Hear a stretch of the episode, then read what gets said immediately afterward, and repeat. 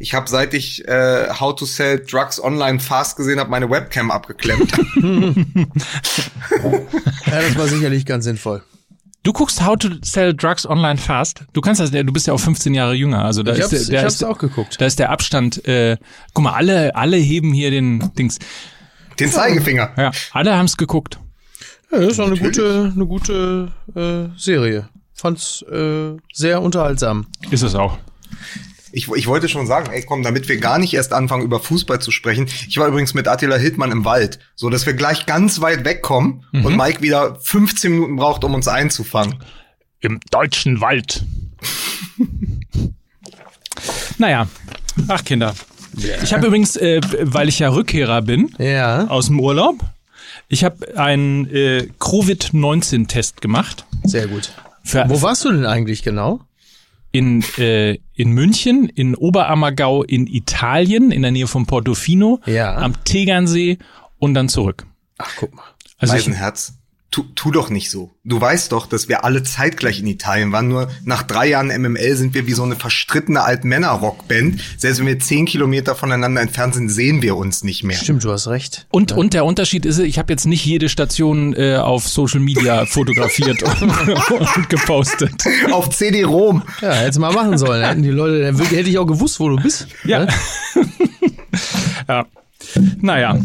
So. Falls ihr so äh, Darth Vader-Geräusche hört von mir, ich trage ja neuerdings Brille. Ich muss die ab und zu putzen, wenn die beschlägt, wenn ihr so geiles Zeug erzählt. So. Weil, weil du mit Maske moderierst und das doof genau. ist mit natürlich. Brille. Sehr interessant. Wieso Darth Vader? Hat Darth Vader permanent seine Brille geputzt in Star Wars? Nein, aber ich was? hab auch ich gerade welchen- so welchen- schöne welchen-. Teil von Star Wars habe ich verpasst? Eine schöne Vorstellung, Ja. dass er kurz mal kurz mal das Ja. Visier abnimmt. Das ist doch, das, das ist doch, das ist sozusagen der zweite Teil von. bitte, Leute, ich muss kurz meine. So, wo waren wir? Todesstern, ja, richtig, ja. Das ist der zweite Teil von äh, Eddie Izzards äh, The Death Star Canteen. Genau. Einer der besten, einer der besten Stand-ups aller Zeiten. So, Freunde, Ja, herrlich. Worum geht's? Geht's auch in, was auf, geht's auch in dieser Saison nach der längsten Sommerpause aller Zeiten? Geht es noch um Fußball bei uns? Oder ging es jemals um Fußball? es geht wie immer und im Fußball ausschließlich um den schnöden Marmon. Marmon. Um den schnöden Marmor. Wie den schnöden Marmor? Marmor. Deswegen herzlich willkommen. Unser heutiger Partner in diesem Podcast, der erste von zwei Partnern. Hier ist der erste, komm direkt. Das ist nämlich die innovative und digitale Bank, die im Prinzip in jedes Handy passt Ja. und ähm, wo man sämtliche Bankgeschäfte über eine App dann ähm, abwickeln kann, überweisen kann oder gucken, wie der Kontostand ist. Alles das, was man heutzutage eben in einer Handy macht. Und das Ding ist, ähm, Comdirect ist ebenfalls auch Partner von Borussia Dortmund und deswegen Ah. gibt es für alle die, die ein äh, Konto eröffnen unter dem Link comdirect.de slash Trikot, gibt es äh, zur neuen Saison das neue Trikot für ein neues Konto bei Comdirect, nämlich das neue Trikot von Borussia Dortmund und natürlich noch viele, viele andere Extras, zum Beispiel die kostenlose Kontoführung. Es gibt das Trikot, wie gesagt, gratis dazu. Es gibt eine kostenlose Visa-Card im BVB-Design. Es gibt äh, freien Eintritt beispielsweise, nein, ermäßigten Eintritt äh, ins Borusseum. Äh, es gibt ermäßigten Eintritt zu BVB-Nachwuchsspielen, 10% Rabatt auf Fanartikel von Borussia Dortmund. Also für alle BVB-Fans ist das das perfekte Konto. Man Klingt so wie das letzte Angebot von Zock und Watzke an Jaden Sancho. Bleibe. Du kriegst auch 10% auf alle Genau. Fanartikel. Fürs Fußballmuseum. Eine sehr schöne Idee, aber eben auch für viele. So, so und da stellt sich nämlich mal der Fan wird hier gleichgestellt auf die Fuß, Ja. auf die, auf die, äh, auf die Ebene von Jaden Sancho. Ja. Auch der bekommt nur 10% im Fanshop, so wie alle Besitzer eines neuen, eines neuen, eines neuen Kontos äh, von Comdirect. Also alles dabei auf jeden Fall, äh, was das Herz äh, des BVB-Fans begehrt. Ja. Für alle BVB-Fans also das perfekte Konto, für alle Nicht-BVB-Fans auch das perfekte Konto, richtig? damit sie re relativ schnell indoktriniert werden und ich würde mal sagen, spätestens nach einem Quartal dann alle BVB-Fans sind. Fantastisch, hört sich gut an. Komm direkt, das ist ja auch andererseits so ein bisschen der Imperativ von Manchester United an Jaden Sancho, um da auch So nochmal dran zu Du bist so ein Wichser. So, ne? So, Ja. da, streiten, da streiten sie sich wieder über die lustigsten Gags. Ihr merkt schon, wir sind fast mittendrin in einer neuen Ausgabe von Fußball MML. Ich möchte nur kurz abschließen mit der Website, die nochmal genannt werden sollte. comdirekt.de slash Trikot. Einfach neues Konto und dann gibt's ein neues Trikot und all diese Aber, ganzen schönen aber ist, Sachen, die die wir gerade Vorstellung, erzählt nicht- haben. ist die Vorstellung nicht toll, dass Jaden Sancho da in die BVB-Fanwelt marschiert und ein Jaden Sancho-Trikot kauft? Dann geben die ihm nur 10%. Das ist, so, das, ist das Schönste. Für mich, da- das erdet für mich den Fußball jetzt Ja, wie viel Prozent, wie viel Prozent hat denn Sané gekriegt, als er sich Sané auf den Körper hat tätowieren lassen? ne? So. Hat es mit H geschrieben. genau. Mit H geschrieben. Der Sahne. Yogi Löw hat nämlich tätowiert und hat Sahne Oh draufgeschrieben. Gott, Sahne, Alter, Sahne. Aber wobei, Ja. das war bei Klinsmann. Naja, wie Wollen wir- auch immer. Wollen wir diese äh, Sommerpause, die, Ja. was hast du gerade gesagt, die längste Sommerpause Die der längste Welt? Sommerpause in der Geschichte von Fußball MML. Das ist absolut richtig. Wir haben, Wollen wir ich, eine halbe Woche durchgehalten. Wollen wir sie offiziell beenden? Ja, ja, komm. unbedingt. Ja, dann tun wir das an dieser Stelle und rufen wie immer in gewohnter Manier zu Musik bitte.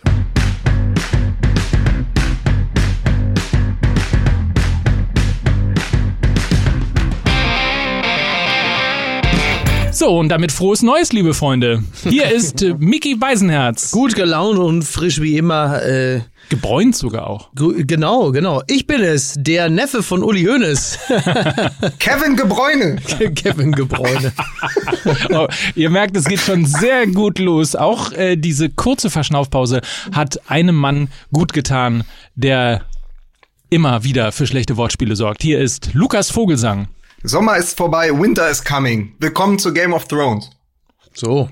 Gibt's doch nicht. Und mehr, hier ist oder? der Mann, hier ist der Mann, den Charles Schumann niemals in seinen Laden lassen würde. Hier ist Mike Nöcker. Das ist, ist ja wirklich so. Vielen Dank. Vielen Dank.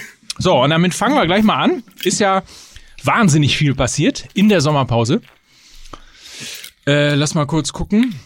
Was Wir haben eine Liste, wir haben, passiert? pass auf, wir haben nicht, dass die Leute denken, wir wären hier, wir wären faul gewesen. Ah, Ich- ich wir haben weiß Listen es. rumgeschickt. Ich weiß es. Äh, nicht nur, dass er Vapiano in den Ruin getrieben Jetzt geht hat, das wieder los. er hat auch Schürle äh, ach, die Karriere gekostet. Ja. Na, ich bin, äh, äh, also bitte, ich, zwei Dinge. Also zum einen äh, äh, freue ich mich für André Schürle, wenn er von der Last des Profifußballs äh, sich erfolgreich befreit hat. Ich hoffe, er ähm, hat jetzt wirklich mehr Spaß im künftigen Klammer auf Berufsklammer zu Leben. Was äh, nach wie und er, er hat viele, wie ich finde, viele richtige Dinge gesagt über den Profifußball. Äh, das einzige, wozu ich natürlich nach wie vor stehe, ist, dass da kann er aber nichts für, dass er halt einfach für viel zu viel Geld von Borussia Dortmund gekauft wurde. So, Deutsche darüber werde ich darüber werde ich mich auch heute noch äh, aufregen und auch in den nächsten Jahren. Aber das ist ihm nicht anzulasten. Aber es war natürlich Teil des Problems, das sich um ihn herum aufgebaut hat. Also er ist ja, insofern ein gutes Beispiel dafür, was unter anderem im Profifußball schiefläuft, nämlich dass halt eben auch Menschen so wie Bitcoins gehandelt werden und dann im Zweifel auch äh, zu völlig überteuerten Preisen im Rahmen dieser dieser dieser die, dieses Beinemarktes äh, dann wie so eine Blase dann also das ist ihm nicht anzulasten aber ähm, ja das ist es ist bedauerlich, wie sich das alles entwickelt hat. Und wenn der Druck so groß ist, diesem Geld, das du gekostet hast, äh, gerecht zu werden, am Ende ist immer die große Frage, bist du eher Mertesacker, nicht Per, sondern eher Mertesacker oder eher Matthäus? The Und er war dann eher Mertesacker als Matthäus. The Big Fucking German. Aber äh, ganz kleines Zahlenspiel, nur du hast es ja gerade schon angedeutet, äh, er ist ja letztendlich der deutsche Anelka gewesen, ne? Ähm, Ja. Durch die Wechsel zu Dortmund, ähm, durch Chelsea, durch Wolfsburg. Und er ist erst jetzt eigentlich von, also es ist witzig, dass er gerade jetzt geht, wo er von dieser Last befreit wurde, weil natürlich Sané durch seinen Wechsel in die Premier League und von der Premier Mhm. League zurück jetzt der äh, Spieler, der deutsche Nationalspieler ist, für den die meiste Ablöse gezahlt wurde in seiner Ja. Karriere. Ja. So, weil durch, das sind ja, also wenn, wenn ich richtig gerechnet habe, ist er für 50 gegangen zu Manchester City und ist jetzt für ungefähr 50 zurückgekommen. Das heißt, wir sind bei Oder? Ja, ja, was aber im Weltfußball gar nicht so wahnsinnig viel Geld ist. Also äh, das äh, berühmte vor Corona, äh, da wäre er ja auch deutlich dann äh, unter deutlich für deutlich mehr Geld wäre er gewechselt oder halt eben nicht gewechselt, weil er so teuer gewesen wäre. Jetzt da können wir muss man feststellen, sind die 50 Millionen für Sané äh, eine vergleichsweise moderate Zahlung. Da muss man allerdings das Gehalt nochmal ausklammern, dass er nicht so gering ist. Das ist richtig.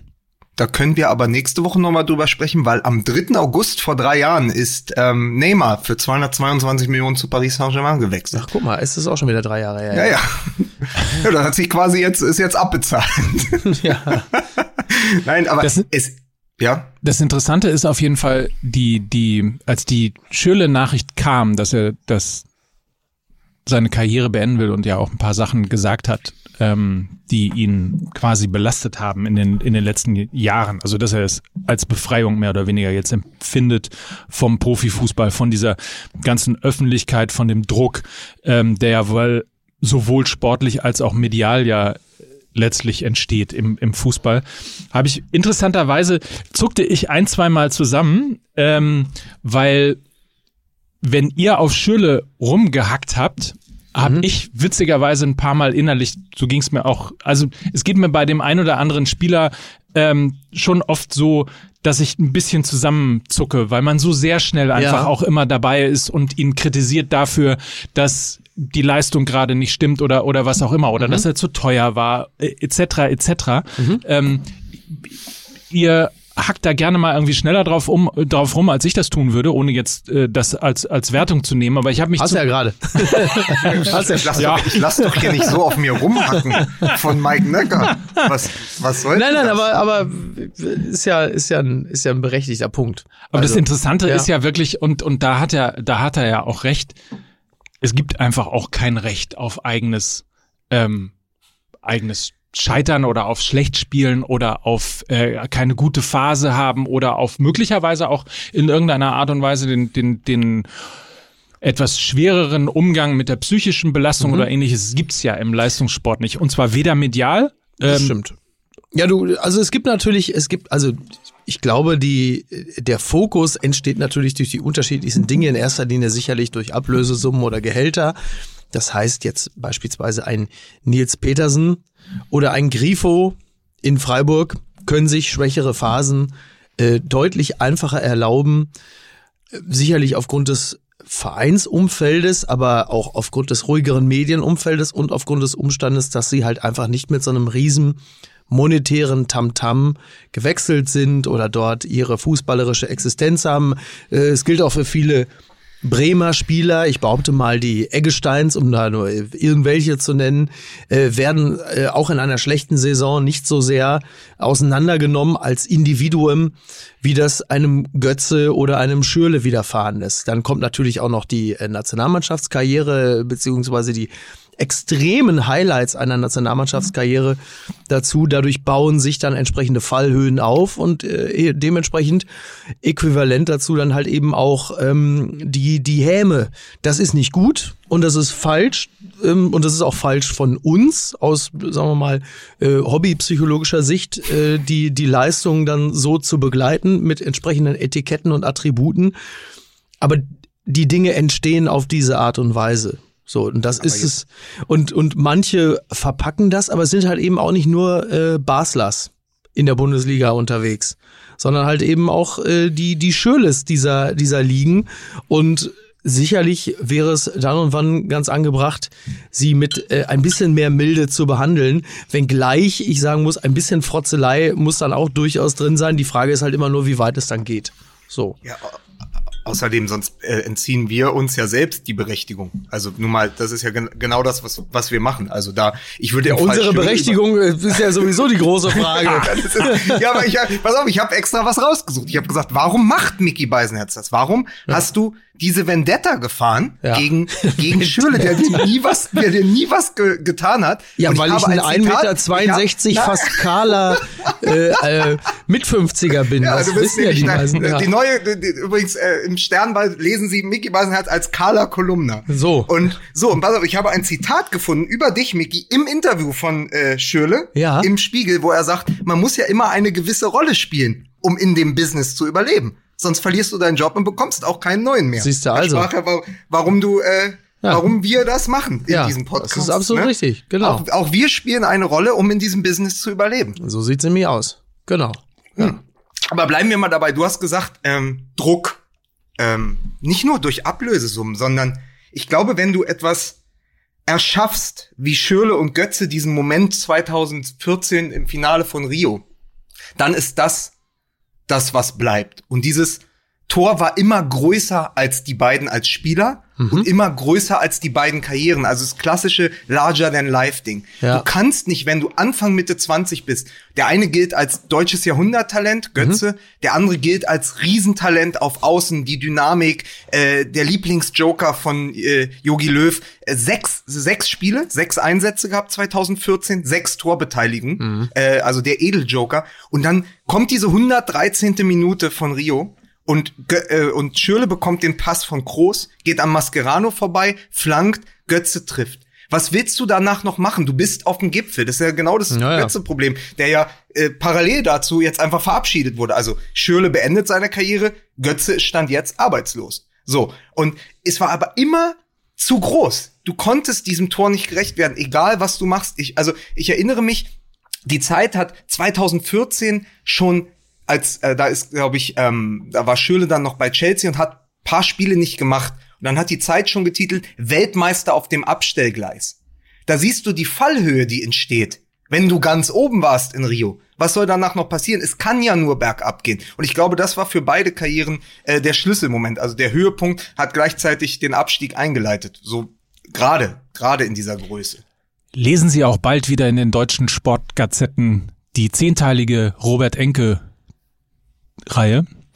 Ähm, aber das ist ja der Punkt. Also so kurzzeitig wird dann immer drauf, äh, wird dann immer drauf hin, hingewiesen und äh, insbesondere das Thema Robert Enke, dann äh, sagt sich ja auch die das Sportbusiness und auch ähm, der Journalismus, äh, man muss da feinfühliger werden und so weiter. Kaum ist die äh, ist die zehnteilige Serie verkauft, äh, geht's auch wieder voll drauf.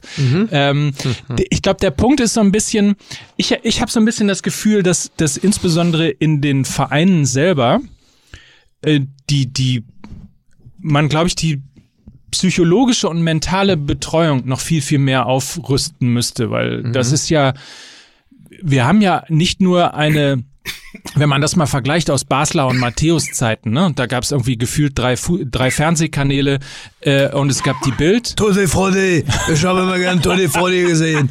Und das eine mit den Italiener, mit den Pronto Salvatore habe ich immer gerne gesehen.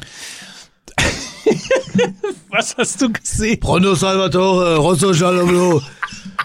Ja, ja, ich, ich, ich hab nie richtig gelegen. So, also das ist die alte Welt äh, und das sind ja auch die, die sich dann immer gerne noch in den Doppelpass äh, hinsetzen und sagen, ja, damals als Früher der Andi Bremer. Ja, natürlich, natürlich konnten sie das früher, weil sie auch eine andere mediale Welt hatten. Heute hast du irgendwie 87 Kanäle, du hast Mach die 85 scheiß Kamera aus. Dreh dich kaputt. Aber, aber Mike, ist es ist nicht ist nicht deine sag mal dein das was du jetzt über Enkel gesagt hast, ist das nicht an der Sache vorbei? Also ich glaube, das ist das ist richtig, es ist faktisch richtig, dass immer dieser dieser Druck von außen und dieser Umgang mit den äh, Profisportlern, aber mir ging es ja um die Sache, wenn du danach so ein Star bist, das hat ja gar nicht damit zu tun, dass die Medien dich runterschreiben oder dass sie warten mit Häme und so. Sondern es geht einfach darum, wie willst du denn als Spieler dem gerecht werden, wenn du der Weltmeistermacher bist? Wie willst du das auf den Platz bringen? Natürlich wirst du beobachtet, aber auch von Trainern und von Mitspielern. Du hast diesen vierten Stern. Ja, ja. Du bist das Gesicht Klar. dieses Also sind Triumph. jetzt tatsächlich Das- zwei unterschiedliche Ja, genau. Sachverhalte. Also mit aber- Enke kommt übrigens noch ein dritter dazu. Also nur, dass wir okay. da. es ist- Aber, aber lernen damit umzugehen, lernen damit umzugehen, ist ja eigentlich auch etwas, was man vereinsseitig oder nationalmannschaftsseitig mit sozusagen heute zur Verfügung stellen muss. Das stimmt. So, das ist ja, das ist ja. eher der Punkt. Also man kann ja, wenn, wenn das kein Fußballer wäre und wenn nicht immer dieses äh, Argument zählen würde, ja, dafür kriegen sie ja auch hier 10 Millionen oder wie viel auch immer, ähm, sondern wenn es ein ganz ja. normaler Mensch ist, der 23, 24, 26 Jahre alt ist und plötzlich mit einem immensen Erfolg umgehen muss. Das, das steckt nicht jeder weg. Ja, stimmt. Und da muss man natürlich eigentlich diesen Spielern zur Seite stehen und das ist das Einzige, was ich sage. Ich habe das Gefühl, ohne ich, so zwei, drei Vereine, da habe ich mal irgendwie ein bisschen äh, tiefer ähm, ja, reingucken können, aber ich habe so im Grundsatz das Gefühl, dass alles, was im mentalen und im psychischen Bereich bei der Betreuung äh, der Spieler angeht, weil es eben weil Fußball eben auch heute immer noch regiert wird von Leuten, die damals in den 70er, 80ern und 90ern eben mhm. Fußball mhm. Äh, betrieben haben und ihre Welt ja teilweise auch nur kennen. Ja. Heute aber ganz andere Anforderungen durch Öffentlichkeit, durch soziale Medien, ähm, durch Publikum und so weiter und so fort an Spieler gestellt werden, habe ich das Gefühl, ähm, dass insbesondere in den mentalen und psychischen Abteilungen der Vereine deutlich aufgerüstet werden müsste. Ja, aber ja, ja.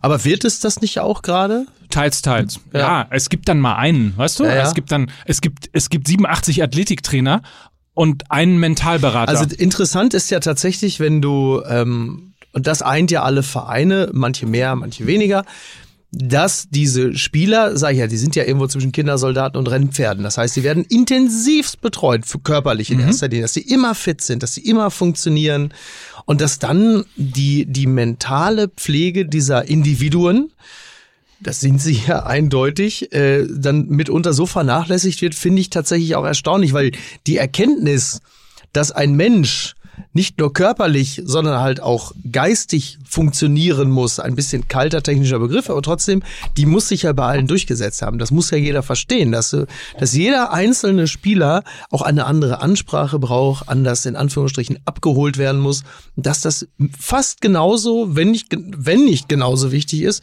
wie das körperliche, ähm, wie die körperliche Tüchtigkeit. Das finde ich tatsächlich erstaunlich, weil das ja, also sei es noch nicht mal aus Nächstenliebe der Vereine, sondern von mir aus auch nur aus monetären oder, oder rein sportlichen Gründen, dass man dafür sorgt, dass die in der Spur sind und dass man sich darum kümmert. Genauso wie Bayer Leverkusen, der erste Verein in Deutschland war, der begriffen hat, dass Brasilianer nicht einfach nur importiert werden können, mhm. sondern man denen Menschen an die Hand geben muss, die sie in diesem für sie sehr fremden und auch sehr kalten Land, nicht nur äh, temperaturtechnisch, sondern auch emotional, sie ähm, entsprechend betreuen und dafür sorgen, dass die sich wohlfühlen. Und im übertragenen Sinne gilt es natürlich für, für andere Spieler ja genauso. So. Ja, übrigens, da auch, ist also noch einiges zu tun. Übrigens auch Bayer Leverkusen der erste Verein gewesen, der einen Betreuer, da haben wir glaube ich schon mal drüber gesprochen, einen Betreuer hatte für verliehene Spieler, mhm. der sozusagen durch Deutschland, Europa gereist und guckt hat, wie geht es denen. Ja. Und auch das ist ja Teil der Schürle-Geschichte. Wenn der da in einem Hotel mit Blick auf den Kreml sitzt, ja. bei Spartak Moskau, ja. irgendwo in Russland. Kaum einer spricht seine Sprache. Er kennt vielleicht niemanden. Der nächste Deutsche äh, ist, glaube ich, bei Dynamo Moskau äh, Maximilian Philipp gewesen. Oder vielleicht noch Hövedes, so, aber da hat man sich wahrscheinlich auch nicht äh, dauernd zum Essen getroffen. Dann ist das ja auch eine Vereinsamung. Und ja. auch die kommt ja vor in diesem Spiegel-Interview, dass er sagt, man ist da plötzlich ganz allein. Also wenn er sagt, äh, wenn die Höhepunkte immer weniger werden und die Tiefen immer tiefer, dann ist ja das Hotel mit Blick auf den Kreml das Sinnbild für die tiefste Tiefe, die du erreichen kannst. Bei minus sechs Grad da ohne jemanden sitzt, der sich um ja, dich kümmert. Ja, klar. So, und das ist eben auch ein Problem. Und ähm, das hat mich auch, das hat mich auch berührt, wie er das erzählt hat. Weißt du, jenseits davon, ob er jetzt noch 2,5 Millionen Abfindung bekommt vom BVB. Aber da geht's eben dann ja auch um das Menschliche. Und ich glaube, dass sich aber diese zwei Dinge, ähm, nochmal um das aufzunehmen, was, was Mike sagt, ich glaube, dass sich die zwei Dinge über die wir gerade gesprochen haben, sozusagen der, die öffentliche Erwartungshaltung, aber auch der Druck von den Medien oder der Druck im Verein in einer Vokabel treffen. Weil ich wieder gelesen habe, die Führungsspieler, die sie hätten sein können, sind Götze und Schürle nie geworden. Mhm. Wieso erwartet man das? Wieso ja. muss, nur weil Götze im WM-Finale getroffen hat und Schürle mal für Mainz 05 äh, Teil der, Teil der Bruchweg Boys war, wieso erwartet man, dass solche Spieler von vornherein Führungsspieler werden? lass die doch einfach eine gute Karriere haben. Äh, und, und das reicht doch auch. Ja, ja. ja, nicht nicht mal nicht mal Toni Kroos, der glaube ich viermal die Champions League gewonnen hat, ist zwingend ein Führungsspieler und auch dessen Karriere funktioniert. Franck also Ribéry war auch kein Führungsspieler. Ja. Nein, so. das wirklich und hat nicht. Eine und fantastische Karriere hingelegt. Genau, aber das ist so dieses, das ist ja eben aus dieser Basler Zeit oder sozusagen, ja, also sie daran zu messen, ob sie Führungsspieler. Also A, Mhm. A, natürlich misst man sie an den Statistiken, aber B, an diesem, was sie dann noch auf den Platz bringen. Und das eben aber auch, weil sie so früh gezeigt haben, dass sie ein WM-Finale entscheiden können. Aber auch das ist ja nur die Schönheit des Moments, die Schönheit des Augenblicks. Das ist ja so vergänglich. Und ich habe wirklich ein großes, am meisten dieses Problem äh, wieder mit diesem Führungsspieler. So. Und das, äh, die, die Typen, ja, die Führungsspieler. Musst du ja nicht zwingend sein. Ja. Verstehe ich total. Und, und ist ja im Grunde genommen das, was Miki gerade gesagt hat, diese individuelle Ansprache von, von Spielern, das ist ja eher das, was du, was du heute machen musst. Das ist ja, wir haben, glaube ich, mal darüber gesprochen, als Thomas Tuchel zu ähm, PSG gegangen ist, ähm, dass er in einem Interview äh, gegenüber Sky äh, erzählt hat, wie er mit Neymar, Neymar umgeht. Und Ja. ähm, dass er halt sagt, Neymar ist ein Spieler, den muss man anders behandeln als andere Spieler. So, Genau. das gilt natürlich für jeden anderen Spieler auch. Und das, das zeigt sich ja auch, warum diese ganze, äh, diese ganze Generation dieser Trainer-Generäle, die es früher so gegeben hat, also der, der letzte, der sozusagen krachend gescheitert ist, ist Jus Lokai beim FC St. Pauli. Ist das auch so ein General? Ich habe keine. Jeder, Holl jeder Holländer, jeder holländische Trainer ist ein General. Rinus So, Michels, ähm, den Advokat, sag jetzt- ich mach Ist das, ist euch das noch nie aufgefallen? Ein Küsschen für die Muttis von die Trainer von die Meister. Der, der Witz ist, die kriegen auch keinen Gehaltscheck, die kriegen immer eine Generalabrechnung. Oh. Oh. Oh. oh. Und bei denen weißt du auch nie genau, ist das eine Glückwunschkarte oder ein Bekennerschreiben, ne? Die sind einfach so hart drauf. Das Ja. ist auf jeden Fall auch der Grund, warum jemand wie Kevin Großkreuz größer geworden ist unter Jürgen Klopp, als er möglicherweise Ja. jemals in seinem Super Leben Beispiel. geworden wäre. Super Beispiel. klar. Ja, klar. Und, ja. und, und das ist halt, das ist halt die, ja, das ist individuelle Ansprache. Und leider ist es so, weil du das Thema Führungsspieler gerade angebracht hast, dass Journalismus offensichtlich immer noch nach den Gesetzen äh, der, der, der 90er sozusagen funktioniert. Also du brauchst diesen Führungsspieler, du brauchst den, der, der äh, vorangeht und der hat doch so viel Geld, also muss er doch Vorbild sein und muss doch irgendwie mehr können als die anderen und so weiter. Völlig zu Recht. Es ist totaler Schwachsinn, weil man von einem Spieler äh, wie Mario Götze, der ein, ein Künstler am Ball ist, niemals erwarten darf, dass er, dass er wie ein, keine Ahnung, wie ein Matthäus oder ein Effenberg oder was auch immer vorangeht, weil er natürlich ein, ein völlig anderer Charakter ist. Ja. Und, ja, und nicht absolut. jeder auf dieser Welt ist zum Führungsspieler geboren. Genau, genau. Und muss es auch nicht. Ja, ja. Selbst ein Cristiano Ronaldo, der jetzt irgendwie Mitte 30 ist, als der bei Manchester war, be bevor der zu Real Madrid gegangen ist, da war der schon ein Riesentalent. Da war der, da konnte man sehen, das wird wahrscheinlich Ja. einer der besten, wenn nicht der beste Spieler der Welt. Aber auch der hat Jahre gebraucht, um in diese Rolle reinzuwachsen. Ja. weil du sie dir erstmal erkämpfen musst. Schweinsteiger übrigens auch, ja, bis der es geschafft hat, vom, von Schweini und im, im rechten Mittelfeld oder rechts außen in die Mitte des Spiels zu rücken und der Schweinsteiger zu werden, der dann im Finale ja auch eine wichtige Rolle gespielt hat, hat es einfach Jahre gedauert. Übrigens, Mir, übrigens wäre äh, übrigens wäre diese Chefwerdung von äh, dem The Artist formerly known as Schweini äh, niemals vollendet gewesen, wenn nicht ein gewisser André Schürle im Spiel gegen Algerien mit der Hacke das 1 zu 0 gemacht hätte. Das ist Genau. natürlich bis ist natürlich zu einem Gutteil vor allen Dingen auch Manuel Neuer, Manni dem Libero, wir erinnern uns, äh, zu verdanken, aber das ist halt eben auch Teil der Wahrheit. Ja. Aber wenn es um psychische Hygiene geht, muss man ganz klar auch sagen, Schürle, die Drecksau ist reingekommen, hat den Brasilianern noch zwei eingeschenkt in der zweiten Halbzeit. Absolut. Um sie richtig zu demütigen. Und ein richtig So. schönes vor allen Dingen auch dabei. Ja, ja.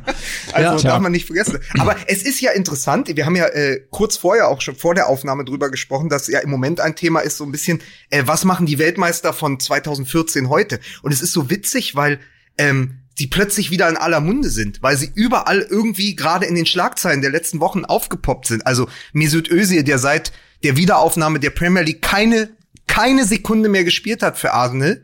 Äh, äh, Miroslav Klose, der jetzt diese Woche begonnen hat, sein, sein neues Amt als Co-Trainer unter Hansi Flick, der ja schon selbst Co-Trainer war unter äh, Löw 2014. Also es ist gerade auch so, dass man so sieht, wie so Karrieren verlaufen sind in den vergangenen sechs Jahren seit diesem Triumph und wie was die Spieler selbst draus gemacht haben. Ne? Ja, absolut. Ja, ist interessant, ne? Was da, ich meine, es sind, es sind dann halt tatsächlich auch schon sechs Jahre, ey. Und der Einzige, der von 2014 wieder nicht weiß, wo er ist, ist Kramer. Aber da habe ich heute im Kicker gelesen, immer noch unverzichtbar in Gladbach. Ja, er voll, weiß es nur nicht. Voll. Ja, ja. Aber es ist, nein, es ist, es ist so unfassbar interessant, weil irgendwie, du, du hast Philipp Lahm, der jetzt irgendwie das Gesicht der Europameisterschaft 2024 wird. Dann hast du Götze, der, der eben der Weltmeister-Torschütze ist, der jetzt arbeitslos ist. Und was wirklich traurig war, ich weiß nicht, ob ihr das noch im Kopf habt, ist ja schon wieder ein paar Wochen vergangen, aber äh, diese Verabschiedung von Mario Götze Mhm. ja, ja. äh, alle, also da sah man, da, standen dann Zorg und Watzke und alle Spieler drumherum, natürlich mit dem nötigen Abstand in Ja, ja. diesen Zeiten. Aber es war auch so, es war auch die Metapher dafür, dass der Verein und dieser Spieler schon so lange auf Abstand gegangen sind. Und dann kriegt er da einen Blumenstrauß und hinten applaudieren drei Ordner. Ja, ja. Und das war dann die Karriere von Mario Götze. Das, ist- das, das ist tatsächlich für jeden Fußballromantiker ja hochgradig traurig. Für mich, ich sag's euch ganz ehrlich, für mich war das großer Favorit auf den Sportbild Award 2020 für die Geste des Jahres, Oh mein Gott. wurde dann aber Hopp und Kalle. Ja, das ist wirklich. Also, das ist auch wirklich die Nummer. Ei, ei, ei, ei, ei. Aber, aber glaubt ihr wirklich so wie einer unserer Hörer, dass Da können äh, unsere Freunde von Hands of God, können doch statt äh, Markus Thüram, der da kniet und Black Lives Matter, ja, mein ja, Gott, ja komm, äh, bitte, ne? Da können sie mal lieber von Hands of God, können sie mal machen, wie Kalle Rummenigge nach der Hand von Hopp nestelt, der die so, der die so wegzieht wie Melania, wenn der Dicke aus Washington, äh, Melania, komm her, let me grab your hand. Ne? Und dann, da, da möchte ich von Hands of God mal ein schönes Bild sehen. Ja. Kalle und Hoppy, wie sie gemeinsam da, der tränenüberströmte Hoppy, der da über den Platz geht, das war für mich, da hat die Sportbild völlig recht, das war, das war, mich hat es getoucht. Ja. Aber sowas von. Also, Ich möchte, dass er dann aber designmäßig auch in einem Elfenbeinturm gemacht wird. selbstverständlich. Ja? Das ist klar. Hat, aber nochmal, einer unserer Hörer hat geschrieben, hat Kalle Rummenigge in dieser Szene den Hoffenheimern den Sohn vom Hönes verkauft? Genau, in dem Moment. Ja. Ja. Und Hopp hat kurz geguckt, ob seine Armbanduhr noch da ist, in dem Moment, wo er nach der Hand gegriffen hat. Ähm, Zitat der Woche übrigens über deinen Witz jetzt noch. Ja. Zitat der Woche äh, von deinem Doppelpassfreund Dieter Hönes über seinen Sohn. Dieter Hönes? Sein erstes Wort war Ball. Ja, ja, bitte. Ich glaub, ich glaub dem kein Wort. Meine Tochter ist heute, hat sie mir erzählt, sie ist die Tage, als sie mit ihrer Mutter auf Sylt im Urlaub war, auf Sylt, passt auch super dazu, ist sie nachts im Schlaf einmal wach geworden und hat Papa Porsche gerufen. da habe ich auch gedacht, so, jetzt ist Ja, wirklich ganz passt. vorbei. Passt. Ja, passt. So, Da Kinder, kurze auch- Frage Ja, äh, für alle. Statistiker äh, an dieser Stelle. Was macht eigentlich Riedli 2020? Ah, Ah, Spaß vor allen Dingen, wenn man im Urlaub ist, wenn man nämlich äh, mit seinem äh, Mercedes einmal kommt von Frankfurt bis nach Italien und zurückfährt und da will man ja nicht acht Kilo Magazine mitschleppen, oder Mickey Beisenherz? das ist absolut äh, korrekt, ja. Wobei ich habe den, also, könnte man wieder nutzen, ne? Für alle, die auf jeden Fall noch in den Urlaub fahren oder einfach nur Lust haben, eine App zu haben, in der äh, beispielsweise äh, enorm. Ich, ich, wir müssen irgendwann auch mal für Itzy Bitsy Werbung machen. Das sind diese, das sind diese äh, Brillen, die man kaufen Ja, kann. die sind super, die habe Die sind ich. super, mega. Ich habe sie sehr nur, gut. nur leider heute vergessen. Deswegen habe ich leichte Schwierigkeiten beim Vorlesen der Ah, ja, Namen okay. und der Magazine. Aber die Grazia ist zum Beispiel dabei oder Myself. Kannst du das mal halten, Mickey? So. Dum Dummy, äh, enorm. Rolling Stone, Ja, vielen Dank. Sportbild. Ich kann doch die Hefte vorlesen, wenn das hilft. Ja. ich sag, ich sag ja immer noch, ohne Readly, ohne Readly wäre ich niemals auf das Zitat mit dem Gemächt von Scotty Pippen gekommen, weil ich das entweder, ich weiß jetzt nicht mehr, in der Five oder in der Basket gelesen habe. So, so. Und alles da das- liest man sowas. Das scheint ja ein Fachmagazin zu sein. Ja, wieso? Wir haben doch über den Kollegen schon gesprochen. Mike weiß jetzt, wie er heißt. Hier der Basketballkollege, der auch gegen Rassismus in Wolfsburg im Stadion aufgestanden ist. Ach so, André Vogt, ne? Oder? André Vogt, Ja, genau. siehste. Und äh, diese, das macht großen Spaß, weil ich würde ja niemals an den Kiosk gehen und sagen, guten Tag, ich hätte jetzt nicht nur die Sportbild gerne, sondern auch noch die Dummy, den Rolling Stone, die Basket, die Five. Na, ich lese eigentlich gar nicht so viel über Basketball, aber nehmen wir mal mit. Da bin ich ja im Monat allein 300 Euro für Magazine los. Bei der, bei äh, Readly habe ich es einfach in einer App. Also mir macht das großen Spaß seit Monaten. Und wem das jetzt vielleicht auch äh, großen Spaß machen könnte oder wer Lust hat, sich das mal anzugucken, es gibt einen Monat äh, kostenlos für Readly unter readly.com slash mml. Readly schreibt man R-E-A-D-L-Y.com slash mml. Ich nehme an, das wisst ihr, wie man das schreibt. Also readly.com ähm, slash mml. Einen Monat die ganzen Magazine. Mehr Magazine haben nur die Expendables. So, in diesem Sinne, vielen Dank, Grüße an Readly und äh, viel Spaß dabei. Ach, schön. So, Dann äh, gucke ich mal auf, äh, wir haben ja endlich wieder, sind endlich wieder vorbereitet, weil äh, Lukas Vogelsang Ja, äh, uns geschrieben hat, Zettel, was wir alles zu sagen haben. ja. So, warte mal.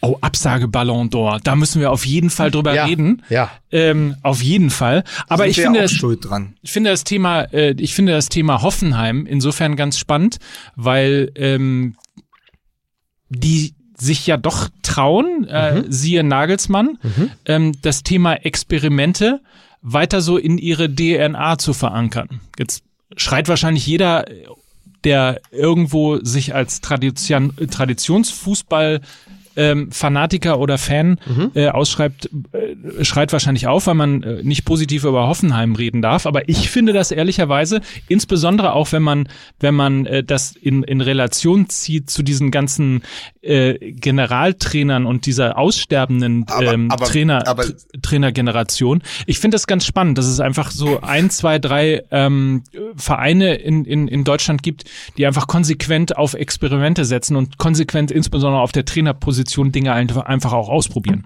Mit Schreuder hat's ja am Anfang sogar ganz gut funktioniert. Ich wollte ja gerade sagen, sogar, dass er ich- gegangen wurde. Ich wollte gerade sagen, da hatten die in der letzten Saison den einzigen Holländer, den man noch nie als General bezeichnet hat. Und wir haben auch die ganze Saison nicht über Hoffenheim geredet, weil wir bis zum Schluss und auch jetzt nicht wissen, wird der Schreuder oder Skreuder genannt. Sie haben ihn Oh, hat- Schreuderpreis bekommen. Oh Gott. Alter. Ah, gut, aber aber immerhin, immerhin, glaube ich, entweder Kicker oder Bildzeitung, äh, Hoffen, Hoffenheim-Trainer auf dem Schreudersitz. Oh Gott, ey. aber, Ja. Aber äh, Namen falsch aussprechen, das hat uns ja noch nie aufgehalten, über Menschen Nö. zu reden, oder? Das ist richtig. Oh, Das ist Mich, richtig. mich sowieso nicht. Also Mike Nötschger, jetzt. Wart. Nein, ich war mit meinem Punkt schon fertig. Ich kann nicht wahnsinnig Ja, viel über Hönes sagen. Er ist- wird jetzt für er immer, es gibt den Sohn des, also es, ab sofort, Sohn eines sardischen Eisenbiegers, Trauzeuge von Klopp, Neffe von Uli Hoeneß. Und, und, das Und Enkel von Enkel von Uwe Seeler. Uwe Seeler. Der macht sich ja gerade wobei der macht sich schon lange keine Sorgen mehr. Aber das wird super, ne? Das wird für immer jetzt, äh, bitte, ja, es wird immer mein Neffe sein, obwohl eigentlich ist er ja der Sohn von Dieter. Aber es interessiert halt einfach keinen, weil ich bin ja hier der, ja, bitte, ja, sei es drum. Ähm, ja, äh, mal gucken. Wie sich das Also entwickelt. Er scheint ja bei den, bei den Bayern, was war es, die zweite Mannschaft, ne? Die Ja, zweite Genau, Mannschaft. die Zum Meistergefühl. U23 Hat er ja wohl wirklich das. gute Arbeit geleistet. Ja, also die sind Meister der dritten Liga geworden. Ja. Da könnt ihr jetzt mal äh, drüber reden, ob eigentlich zweite Mannschaften von Profivereinen in der, Das, im Profifußball. Ganz, das, das machen Ja, wir denn mal ein anderes Thema, ne? mit 50 plus 1. Ja, sehr gut. Ja, Also sehr ganz, gut. ganz, ganz klar. Aber es ist natürlich immer schon Thema, äh, wenn man sich einfach die Etats anguckt. Also natürlich hat die zweite Mannschaft, ich glaube, ich glaube, wenn man es runterbricht, hat die zweite Mannschaft, die zweite Fußballmannschaft vom FC Bayern München einen größeren Etat als die Basketballmannschaft der Bayern. Aber äh, auf jeden Fall haben sie mehr als die Konkurrenz in der in der dritten Liga. Da spielt doch Fiete Ab, ne? Oh mein Gott. ich, ich, ey, den gibt's ja auch noch, Ja. ne? Ab und wie er die Welt sah. Ja. Aber man, man muss, man muss einfach mal sagen, die haben ja wohl ein sehr, Ist übrigens sehr auch jemand, dem, der einem leid tun kann, ne? Auch, Ja. auch das mal an dieser Stelle erwähnt, weil wir eben über Schüle geredet haben Ja. und über den Druck und so weiter. Die Art und Weise, wie Fiete Ab hier beim Hamburger Sportverein hochgeschrieben worden ist, ist ja auch etwas, was für einen 17-, 18-Jährigen nicht besonders einfach im Umgang Aber ist. da finde ich auch, also nur um diesen kleinen Exkurs noch zu wagen, da ist Fiete Ab auch wirklich außergewöhnlich schlecht beraten worden. Ja. Also das, das wirklich, da, da geht ganz klar, der zielt der Pfeil in Richtung äh, Berater, Stab, was auch immer, wer auch immer das macht. Ist es der Vater? Ich weiß nicht genau. Ähm, das in dieser Karrierephase äh, diesen Move zu machen, das ist noch dämlicher als damals mit Podolski, als er von Köln zu Bayern gewechselt ist, wo, man, wo sich wirklich jeder zurecht fragt, warum, was soll das? Willst du mutwillig äh, die Karriere eines hoffnungsvollen äh, Nachwuchsstürmers blockieren? Aber Micky, Also. erinner dich, ein ganz, ganz junger, weil, du- weil er heute schon mal in der Sendung vorkam. Ach, Brazzo, ganz, oder was kommt jetzt? Ganz, ganz junger Nils Petersen ist so. auch zu den Bayern gegangen. Ja, und stimmt. musste sich dann über viele Irrungen, Wirrungen und Umwege erstmal nach Freiburg durchkämpfen, um dann sein Glück dort zu finden. Ja, aber hat er Also- sich von den, aber da, da ging es ja dann auch in dieser Karriere erstmal darum, sich von den Bayern zu erholen. Ja, genau. Ist ja nicht so, dass man sagen kann, er hätte dort jetzt irgendwelche entscheidenden Schritte nach vorne gemacht. Zumindest keine, die für uns Laien sichtbar gewesen wären. Ich bin der festen Überzeugung, äh, das Training mit der ersten und zweiten Mannschaft des FC Bayern ist für viele Spieler äh, sicherlich leistungsfördernd und da kannst du eine Menge lernen, weil die Mit- und Ja, genau. Gegenspieler sind natürlich auf dem aller, allerhöchsten deutschen Niveau, keine Frage. Aber äh, um jetzt zu klingen wie viele Ex-Profis und Trainer, ähm, Spielpraxis, Spielpraxis, Spielpraxis. Und Wettbewerbserfahrung und die kriegst du dann natürlich so nicht. Aber wenn ihr ganz, wenn ihr jetzt schon Fiete abnimmt, dann muss ich noch ein, nur eine Personalie noch einwerfen. Wir haben vorhin gesagt, was macht das mit so einem jungen Spieler? Und Schürle war Anfang 20. Ja, der hat dann, äh, der hat dann eine WM gespielt und so. Und danach äh, ging es dann über Umwege und mit vielen Millionen Wolfsburg, Dortmund so. Was macht das jetzt mit einem 16-, 17-Jährigen, wenn der für 25 Millionen aus der Premier League zu Borussia Dortmund kommt?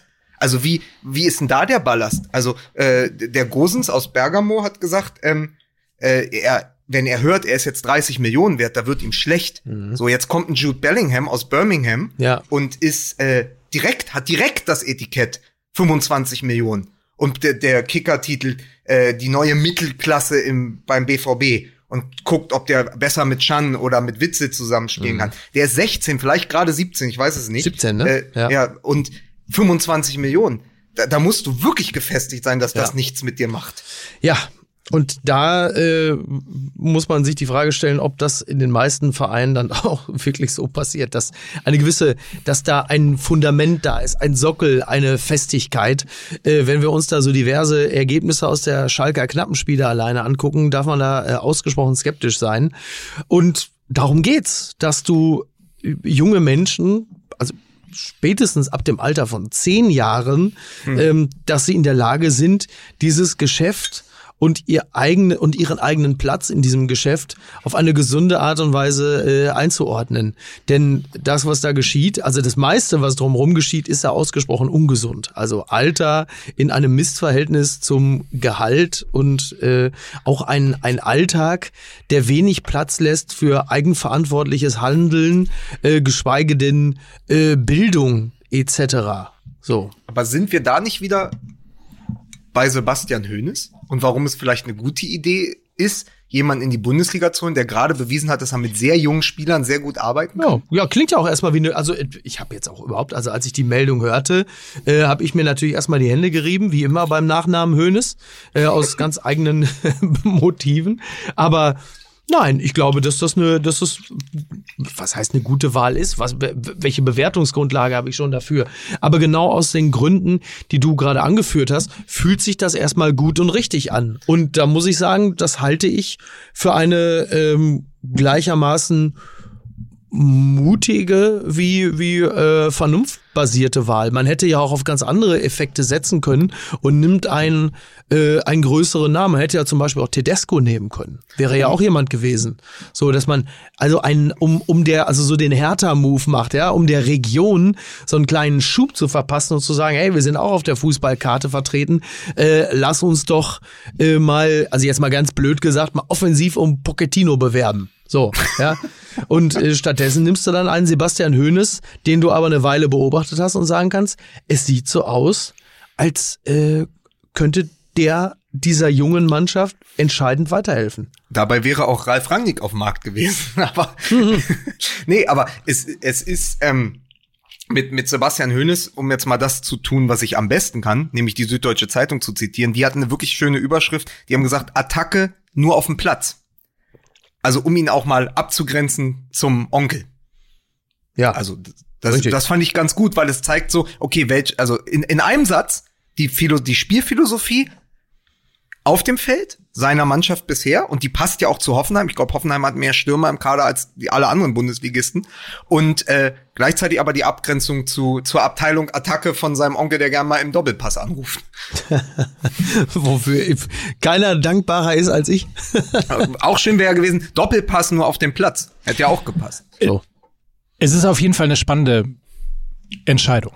Ja. Und genau. das ist etwas, ehrlicherweise, wo man diesem Verein der TSG Hoffenheim auch, auch einfach gratulieren muss für, die, für den Mut, einfach Dinge zu, zu äh, gehen, Wege zu gehen, die aus dem, aus dem klassischen Fußballbusiness oder den klassischen Gesetzmäßigkeiten des Fußballbusiness letztlich ausbrechen. Das finde ich persönlich sehr, sehr löblich und da gibt's ein paar äh, Beispiele davon. Auch der FC St. Pauli äh, hat ja neuen Geht Trainer. das wieder los? Hat, hat aber, hat aber, hat aber äh, zum Beispiel äh, äh, mit, mit Loic Favé einen 27-Jährigen als Co-Trainer verpflichtet, Mhm. ähm, der aus, aus der A-Jugend und äh, aus der B-Jugend vom, vom ETV, also vom Eimsbüttler äh, Turnverein, ähm, als, Co äh, als, als Trainer auch kommt. Und, Mhm. und das finde ich ehrlicherweise, wie gesagt, wenn wir die Klammer immer schließen, auch zu dem, was wir am Anfang über Schülle besprochen haben, wächst jetzt möglicherweise dann auch eben eine immer größer werdende Generation von Trainern an, die einfach, glaube ich, ein ganz anderes Gefühl haben und auch einen ganz anderen Zugang haben in diese Welt der 18, 19, 22, 24, 26-jährigen Spieler, die, und das haben wir eben schon mal festgestellt haben, letztlich eine ganz andere Ansprache benötigen, als dass die ältere Generation Ja. Klammer auf, Ausnahme, haben wir auch schon mal drüber gesprochen, ähm, möglicherweise auch Bruno Labbadia, Mhm. der gelernt hat, sich weiterzuentwickeln und glaube ich sehr viel auch im persönlichen Bereich gelernt hat, auch im Umgang mit Spielern Du, gelernt Jupp hat. Heinkes hat in höchstem Alter ähm, sicherlich auch unter starker äh, Hilfestellung äh, von Peter Hermann und dem, dem Rest des Trainerteams auch nochmal gelernt, sich nochmal ganz anders gegenüber Spielern zu öffnen. Und das Ergebnis war nicht weniger als das Triple. Übrigens, interessanter kleine, äh, kleine äh, Zeitgeschichte. Ich habe mal im Flugzeug gesessen, von München, glaube ich, nach Hamburg. Äh, oder irgendwo, ich weiß es nicht mehr ganz genau. Und äh, die, nee, es ging irgendwo, glaube ich, nach Düsseldorf, genau. Und die äh, A-Jugendmannschaft vom FC Bayern äh, ist nach Düsseldorf geflogen, weil die, glaube ich, ähm, Meisterschaft gegen Dortmund oder Halbfinale oder irgendwie sowas gegen Dortmund gespielt haben. Irgendeine Meisterschaft wird es gewesen sein. Hermann Gerland Ah. saß neben mir. Ich liebe ihn. Und die Art und Weise, wie Hermann Gerland Ja. mit diesen jungen Spielern umgegangen ist, war so toll zu sehen, Ja. weil es halt irgendwie so eine Mischung war aus die Respektsperson, der in Anführungsstrichen Opa, ich Ja, will ihm nicht zu nahe treten. Bochumer also, Straßenköter, ne? Und, Ja. und dann aber auch auf eine Art und Weise so sympathisch Mhm. und so nett und so toll mit den Jungs geredet hat. Ähm, das war Ja. total beeindruckend und möglicherweise ist eben nicht nur ist es eben nicht nur Heinkes, Ja. sondern es ist auch der Stab dahinter. Genau. Es ist auch jemand wie Gerland, der einfach dann eben versteht, da auch mit rennst du, da rennst du bei mir natürlich offene Türen ein, weil äh, a, ich erinnere mich noch, also klar, äh, Hermann Gerland als Spieler, also nur ganz dunkel natürlich, klar. Äh, Hermann Gerland als Trainer unter anderem bei Arminia Bielefeld und auch zu Gast im Doppelpass, immer sehr witzig und einfach auch sehr meinungs- und haltungsstark. Aber Hermann Gerland als Teil des Trainerteams beim FC Bayern, als, als äh, verlängerter Arm von Hoeneß auch irgendwie und auch Mutter der Kompanie, Hermann Gerland war für mich immer der Beleg, dass bei diesem Verein FC Bayern deutlich mehr richtig zu laufen scheint, als wir, die wir uns gerne über die, äh, völlig auch zu Recht, natürlich das Maul zerreißen. Ähm, ich krieg den Satz nicht mehr zu Ende. Aber Hermann, ja, ein guter Mann. Nein, wirklich tatsächlich, also dass der FC Bayern irgendwie doch ganz in Ordnung ist, macht sich für mich fast schon allein an der Person Hermann Gerland und der Tatsache, dass er schon so lange dort ist, fest. Und Na, nur, nur, nur mit Gerland allein hatte der Verein schon ein Herz und eine Seele. ja, Das, das wirklich. ist so. Und man kann übrigens auch sagen, das hat mit dem Alter nichts zu tun. Jetzt muss man nur mal äh, sich an Stefan Effenberg als Trainer in Paderborn erinnern. Ja, du kannst der Tiger sein oder du kannst der Tiger sein. Ja. So, so das, das, also es macht den Unterschied immer, immer, immer in der persönlichen Ansprache. Ja. Und, und übrigens noch ein, eine Geschichte, weil wir gerade über, über Hönes in Hoffenheim sprechen. Äh, man muss ja nur zu Arsenal London schauen. Die haben ja mit Mikel Arteta einen ehemaligen Spieler, der noch mit Özil zusammen äh, 2015 in der FA-Pokal geholt hat, der ist 37. Der war Assistent unter Guardiola und ist jetzt Cheftrainer Ja. seit äh, vergangenen Dezember. Und äh, auch einer, der so nah dran ist an der Generation, die jetzt spielt und so klar ist auch in seiner Ansage, dass sie sagen, okay, den wollen wir auch halten, der ist uns wichtig. Und der hat zum Beispiel auch die Entscheidung getroffen, dass Özil nicht mehr zwischen Kapitänsamt und Tribüne pendelt, sondern der sagt einfach, pass auf, den brauche ich hier nicht. Ich kenne den, ich habe mit dem zusammen gespielt. Der hat nicht diese Arsenal-Mentalität, den Ja. setze ich jetzt auf die Tribüne und hoffe, dass der abhaut. Weil das, das, also, und das ist ja auch eine klare Entscheidung mit 37. Aber das ist genau die Generation. Also das hat die Bundesliga ja nicht alleine. Da musst du nach England gucken, da kannst du in zwei, drei andere Ligen auch gucken. Das gibt's ja immer wieder. Und ich finde das auch richtig, dass diese Entwicklung so stattfindet, aber eben auch nicht ausschließlich. Also du kannst nicht ausschließlich mit nur diesen klassischen Laptop-Trainern Genau. und nur mit irgendwie Mitte 30-Jährigen. Es ist ja die Mischung. Oder und es sind eben die, was mich erstaunt hatte, ich hatte Hansi Flick immer fünf bis acht Jahre jünger vermutet, Ja. als er jetzt ist. Der ist ja Ende 50. Der Ist der Ende der ältesten, 50? der Echt? ist einer der ältesten Trainer der Liga. Also. Also so, für mich und, war der ähm, gefühlt so 52. ja, Guck mal, da haben wir es doch. Hansi Flick ist einer der ältesten, jüngsten Trainer der Liga. Lucien Favre ist einer der schlechtesten, besten Trainer der Liga. so, Aber ey, so. geile, geile Randgeschichte. 2009 war Lukas Piszczek Ja. rechts, äh, war rechts außen beziehungsweise Bei Hertha, Mittelstürmer bei, bei Hertha BSC Ja, unter weiß. Lucien Favre. Ja. Dann kam das Angebot von Dortmund und Favre hat zu ihm gesagt, du musst das machen, zur Not läufst du nach Dortmund, das ist der BVB. Elf Jahre später ist Piszczek immer noch beim BVB und trainiert wieder unter Favre. Ja, nur dass Gibt jetzt, auch die- das- nur dass, nur dass jetzt äh, Piszczek zu fahren sei immer äh, kleiner Tipp, lauf, lauf so schnell du kannst. Ja, aber ey, pass auf, jetzt machen wir doch mal, jetzt machen wir doch mal, äh, ich bremse euch jetzt mal aus und wir machen jetzt, war so viel gute Laune. Ja. Jetzt, jetzt machen wir das mal richtig, richtig kaputt. Oh je. Indem ich euch sage, vor drei Stunden hat der Kass sein Urteil im Fall Manchester City veröffentlicht.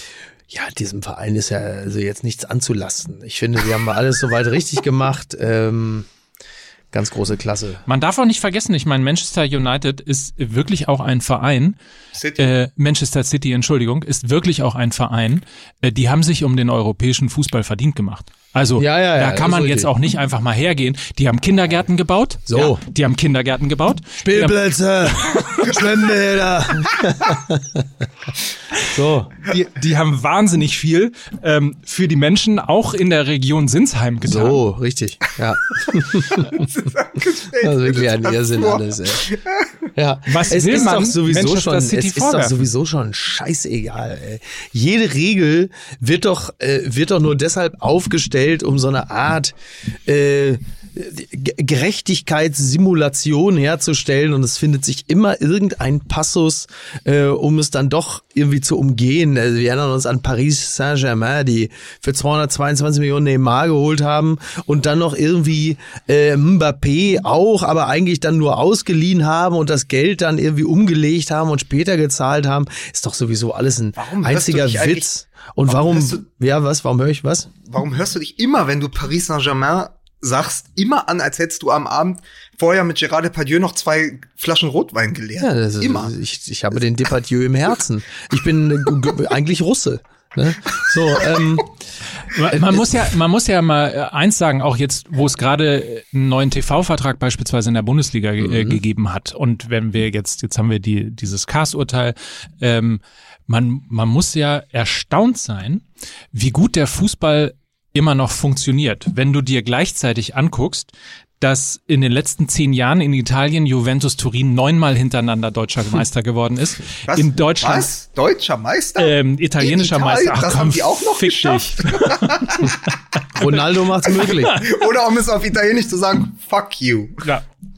So, wir haben die Bayern achtmal deutscher Meister. wirklich nee, die Bayern sind Italiener. Wären die Bayern mal in, würden in der Serie A spielen, so, das hätte sich doch, Monaco, Monaco di Bavaria. so, ähm, wir haben, wenn ich es richtig sehe, PSG siebenmal französischer Meister. Wir haben Barcelona eins, zwei, drei, vier, fünf, sechsmal äh, spanischer Meister und ähm, in der Premier League ist es ein bisschen diverser, was natürlich davon äh, damit zusammenhängt, dass es einfach wahnsinnig viele Weil einfach alle reich sind. Ja. Das Selbst stimmt. der, Das selbst der, selbst der, selbst die, selbst der Underdog, der, der, der das Konzert der Großen mal mit Misstönen äh, unterbrochen hat, Leicester City, ist auch sehr, sehr reich. Was auch gerne mal kurz immer mal Abs- vergessen absolut. wird. Aber die Genau. sind in den letzten Jahren auch deshalb reich geworden, weil sie durch die Meisterschaft 2016 in die Champions League eingezogen sind Ja, ja. und dann ab da immer europäisch gespielt haben. So, das, das macht halt ja den Unterschied auch aus. Wenn, wenn du es einmal schaffst, noch auf diesen Zug aufzuspringen, dann fällst du nicht mehr so schnell runter. Ja, aber was ist denn mit Werder Bremen dann passiert? Würde ich gerne mal wissen. Tja, das ist eine sehr gute Frage. Aber, aber, Werder, aber Moment, Werder Bremen war zwischen 2,4 und 2,8. Es hat sich ja auch noch mal verändert. Es ist, glaube ich, ein Unterschied, Ja, ob schon. du zwischen 2016 und 2020 dreimal in der Champions League dabei warst Oh ja. oder ob du 2008 drei, dreimal in der Champions League warst, also zwischen 2,4 und 2,8. Ich glaube, dass sich das wirklich noch mal verdoppelt hat in dem. Und ich glaube, äh, ich hoffe, ich nehme jetzt Mike nicht vorweg, ich glaube, dass das Problem auch nicht ist, wenn wir jetzt über, es geht ja um in diese Falance. Wir, ganz alte Folge von uns, der Hegemonial, erinnert ihr euch? Mm, ja. Der Hegemonial, der Fußball, der Fußballschuh von, Copa von Hegemonial, oder- ja, ja, ja, okay. der Copa Hegemonial. Diese Hegemonialstellung dieser Vereine, PSG, Juve, Bayern, Barcelona und Real Madrid. Ich glaube, dass du die nicht in der heimischen Liga brechen kannst, indem du jetzt anfängst, wie in Deutschland, über die Verteilung der TV-Gelder zu sprechen, Ja. sondern du musst über die Verteilung des europäischen Geldes sprechen. Naja, du kannst ja mal mit den TV-Geldern anfangen, ne? Also es ist ja. Anfang, ja. Ja, das, das wäre ja mal, äh, das wäre ja mal tats tatsächlich ein Anfang. Dann habe Aber ich was eine ich, Frage an dich, Mike. Ja. Ich habe eine Frage an dich. Wie viel verdient Bayern München nach jetzigem TV-Vertrag mehr in einem Jahr als Eintracht Frankfurt? bei, de, bei äh, als Eintracht Frankfurt weiß, kann ich dir nicht sagen. Zum Beispiel. Aber ich kann dir sagen, äh, dass ähm, wenn man die Auslandsvermarktung noch dazu nimmt, Ja. also nicht nur das, was in Deutschland sozusagen reinkommt durch, durch Sky und andere, sondern was auch in die Auslandsvermarktung, äh, durch die Auslandsvermarktung noch erwirtschaftet wird, sind es ungefähr, wenn ich es richtig gelesen habe, 110, 112 Millionen Euro beim FC Bayern ähm, und 25 Millionen Euro bei beim SC Paderborn. So ganz, Ja. ganz grob. Ja. Äh, Ist auch merkwürdig, dass man Paderborn im Ausland nicht so gut vermarkten kann. Nein, aber da, da bist du ja schon wieder, jetzt, jetzt bläst du ja wieder ins Horn derer, die da sagen, ja, pass auf, natürlich muss der FC Bayern viel, viel mehr bekommen. Und das ist ja die, das ist ja die große Frage. Also wir haben jetzt acht Meisterschaften vom FC Bayern. Nicht mal Borussia Dortmund ist in der Lage und unter wirklich ernsthaften Gesichtspunkten und möglicherweise auch durch Corona und so weiter und so fort dem FC Bayern in der nächsten Saison wirklich gefährlich zu werden. Du klingst ja schon wie, wie ein, du klingst ja schon wie Favre. Also, also natürlich, natürlich waren sie zwischenzeitlich sportlich in der Lage, dem FC Bayern gefährlich zu werden. Sie waren halt einfach nur zu, dä zu dämlich, es durchzuziehen. Naja, was können wir mehrfach. denn dafür, dass man, äh, dass das Ego größer ist in Dortmund als den Umgang mit Thomas Tuchel? Also, äh, sorry. Ach so. Aber das ist aber das alte Thema. Aber Ja, Marcel Reif dabei bleibe ich.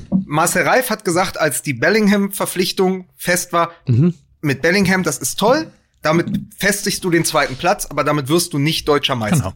So. Und, und das stimmt. Aber ich wollte nur ganz kurz das Rechenbeispiel. Es ging mir nur um die Ja, nationale weiß ich, also ganz auf der anderen Seite wirst du mit Tolisso äh, deutscher Meister, also mit einer Verpflichtung wie Tolisso. Aber den tauschen sie doch jetzt, den tauschen ja, sie jetzt, doch jetzt mit aber ich Inter. will damit nur sagen, also weiß ich nicht. Es ist das Gesamtkonstrukt. Man wird Ja. am Ende wird man möglicherweise auch nicht mit Sané deutscher Meister. Erstens klingt der Name aber besser. Ich Absolut. will zumindest noch mal in Ja. Frage stellen, ob er sich wirklich so Wollen wir entwickelt. übrigens noch mal ganz kurz festhalten, dass der, dass der BVB vor kurzem noch Haaland geholt hat, den komplett Europa haben wollte, Ja. für kleinstes Geld. Und jetzt heißt es schon wieder ja mit einem Bellingham, ja, das ist dann halt einfach Mittelmaß, wenn sie das wollen. Also, Entschuldigung, aber das, da merkt- ja nicht also, Mittelmaß, wir- es ist ja da sind wir ja Mittelmaß. auch wieder belegt dafür, wie unglaublich kurzfristig äh, die Denke äh, ist. Also gerade eben noch. Ja, aber, mal- aber also, die kurzfristige also, Denke ist doch in Dortmund erfunden. Wenn der Haaland kommt, damit man plötzlich zwei Mittelstürmer hat und der zweite Mittelstürmer verlässt dann sofort die gut. Bundesliga, um vor Haaland zu flüchten. Ja, ist Also, natürlich haben total dämlich. Alleine. Aber, ja, nein, So, aber- natürlich nicht, klar. Das ist, Jetzt- das ist eh total blöd. aber lass mich doch den ein- Gedanken zumindest mal Ja. gerade noch mal zu Ende Ja, bitte. Zu, zu bringen. Also mein Gedanke war das mit Eintracht Frankfurt. Aber lass, lass, doch- lass doch. ich mal, könnte jetzt mal mal gucken, Mike. wie die Zahl bei Eintracht Frankfurt ist. Ich äh, also Ich wollte dir nur sagen, eh, ganz kurz, um es aufzulösen, die bekommen in der nationalen Vermarktung, bekommen die Bayern 10 Millionen Euro mehr als Eintracht Frankfurt. Wenn die aber schon als Startprämie für die Champions League 15 Millionen bekommen und mit jedem Sieg in der Gruppenphase 2,7 Millionen, das ist doch, wo die Schere aufgeht. Ich sage ja nicht, dass die Schere nicht aufgeht. Nur, du kannst diese Mannschaften, die seit Jahr und Tag in der Champions League spielen, die kannst du gar nicht. Also, wenn alles so bleibt, wie es ist, kannst du die, sind die uneinholbar, die kannst du nicht mehr einholen. Also genau, Frankfurt kriegt 60 Millionen, Bayern 70 Millionen aus der nationalen Genau. Vermarktung. Und dann kommen noch mal bei Bayern 45 äh, Millionen on top aus der internationalen, bei Eintracht Frankfurt 13 Millionen. Ja. So, aber der Punkt ist ja der, natürlich ist, wenn der wenn die TV-Gelder ab dem übernächsten Jahr neu verteilt werden, also ab der übernächsten Saison, äh, neu oder anders verteilt werden. Natürlich ist damit die Vorherrschaft vom FC Bayern noch nicht gelöst. Aber es wäre mal ein Signal. Es wäre mal ein Signal dahingehend, dass man eben sich doch darauf besinnt, dass das etwas Gemeinsames ist, was man quasi aufbaut und hinbekommen möchte und dass man gemeinsam ähm, vielleicht auch daran interessiert ist, die den Fußball in Zukunft wieder attraktiver äh, zu gestalten. Da glaube ich Wenn aber tatsächlich, dass da, das, das ist, glaube ich, eine Überlegung, die wird erst dann stattfinden, wenn der FC Bayern 15 Mal am Stück Meister geworden ist. Und man dann langsam das Gefühl hat, äh, jetzt müssen wir vielleicht echt mal was machen, weil einfach auch keiner mehr guckt. so, weil irgendwann hat auch keiner mehr Bock zu sagen, ah, ist aber auch spannend zu gucken, ob mein Team in die Europa League kommt und der, der Abstieg äh, ist ja auch spannend. Ähm, das Problem ist ja, das Problem ist ja, und wenn ich jetzt äh, vom FC, ich klinge jetzt mittlerweile wie ein Fürsprecher vom FC Bayern, so ist gar nicht gemeint, aber wenn ich jetzt äh, Verantwortlicher vom FC Bayern und in gewisser Hinsicht ja auch Borussia Dortmund wäre, weil die ja nun mal da oben an der Spitze sind. Ähm, dann hätte ich aber auch ein Problem damit, zu sagen, äh, das Geld, was ich hier bekomme, so als, als Leistungsträger, das kriegen die anderen, da kriegen die anderen ordentlich was von ab, weil ich in meinem Selbstverständnis mich ja in einer ganz anderen Konkurrenz sehe, und zwar in der Konkurrenz mit den Mitbewerbern in Europa. Und da bin ich natürlich selber bestenfalls Mittelfeld und brauche jeden gefühlt, gefühlt, subjektiv wahrgenommen, jeden Cent, um mit den Manchester Cities, den Uniteds und den Barcelonas äh, dieser Welt mitzuhalten. Und wenn mir dann hier noch da die Krauter aus der Bundesliga, die zu dämlich sind, selber auch mal Meister zu werden, schöne Grüße nach Dortmund, wenn die jetzt auch noch kommen und sagen, ja, wir brauchen ja auch mehr Geld, nee, äh, fickt euch. Ich habe hier genug andere Sorgen in Europa. Ich muss zusehen, dass ich mit denen Schritt halte. So, und das ist die Denke, die Okay, dahinter aber, steht. aber die Alternative ist, dass der Verein dann äh, wie jedes Jahr übers Land tingeln muss und mindestens vier bis fünf Retterspiele im Jahr zu machen, Ja, ja, um, um äh, insolvent oder fast insolvente äh, Traditionsvereine zu retten. Genau, also so läuft das. so, Ja. bisschen auf Geld verzichten, dann hat man auch mehr Luft im Kalender und muss sich nicht über die Be- Überspielung der einzelnen Profis Ja, ja. Äh, Gedanken Aber genauso, aber genau das ist ja das, das ist ja die Krux bei der ganzen Sache. So, wenn es in Europa bombig liefe und man mit dem Geld, das man hat, immer ganz vorne mit dabei wäre, weil die anderen äh, das Financial Fairplay einhalten und auch gesund wirtschaften, denn das tut der FC Bayern ja offensichtlich, sicherlich auch mit Unterstützung diverser Gelder von Allianz und Katar und Pipapo, aber es ist halt nun mal so, wenn, wenn dem so wäre, dann sähen sie sich vielleicht auch nicht, wie gesagt, subjektive Empfindung, äh, in dieser Drucksituation das Geld zusammenhalten zu müssen und überall Kohle ranzuschaffen, wo es gerade eben geht, um halt eben nicht äh, sich von Paris am Ende noch die besten Spieler abwerben zu lassen, weil die halt eben das Geld von den Scheichs haben. Übrigens auch nochmal eine Frage, wie lange das man Geld kann braucht. übrigens Das ist noch, doch- ja, man kann übrigens vielleicht eine ganz kurz, Lukas, eine Zahl noch mit reinbringen, weil das ja immer äh, mit reingebracht wird, dass wir, um europäisch mithalten zu können, diese Gelder brauchen und so weiter. Kann man nur ganz kurz erwähnen. Letzter Champions League Titel vor sieben Jahren, letzter Europa League Titel vor 23 Jahren. Mhm. Also äh, das könnte man jetzt auch als äh, Gegenargument äh, sozusagen bringen. Ja, ja. Thomas Rottgermann von Fortuna Düsseldorf geht so weit, damals als die Gelder sozusagen paritätisch verteilt worden sind, gab es immerhin 97, nämlich Ja. den UEFA Cup und die Champions League gemeinsam. Ähm, Ja, nur wenn es jetzt, nur, nur das, bevor das jetzt runter äh, gerät, mein Wunsch ist das alles nicht. Mein Wunsch ist, dass die Gelder anders verteilt werden und dass äh, von mir aus auch Eintracht Frankfurt die Chance hätte, äh, um die Meisterschaft mitzuspielen. Das wäre eine geile Ja. Bundesliga. Oder Voll. Gladbach, wenn, wenn, wenn, wenn man nicht einfach nur 20 Spieltage ähm, das Gefühl hätte, ja, die sind jetzt da oben dabei, aber es wird nicht zu mehr reichen, sondern wenn du wirklich das Gefühl hättest, dieses, dieser Wunschtraum basiert auf echter Evidenz, dass dieser Verein, also in dem Falle jetzt Borussia Mönchengladbach, Meister werden kann, weil es auch monetär zu mehr reicht. Das Ja. wäre mein Wunsch. Klar, jeder von uns will eine, will eine Bundesliga sehen, in der äh, auch Werder Bremen wieder die Chance hätte äh, auf die Meisterschaft. Logisch. Das letzte Mal, dass ich das Gefühl hatte, dass Eintracht Frankfurt Meister werden kann, da hatten die noch Bashiru Salou und Rolf Christe Guimien. Und das aber auch noch für fünf Spieltage. So, aber man muss ganz klar sagen, Uli Hoeneß, weil wir schon ein paar Mal über ihn gesprochen haben, er ist ja der Onkel von dem Tra Trainer. Äh, musste jetzt kommen. So, äh, der hat, der hat die Lösung. Also ich, ich, es ist total untergegangen, aber der hat die Lösung.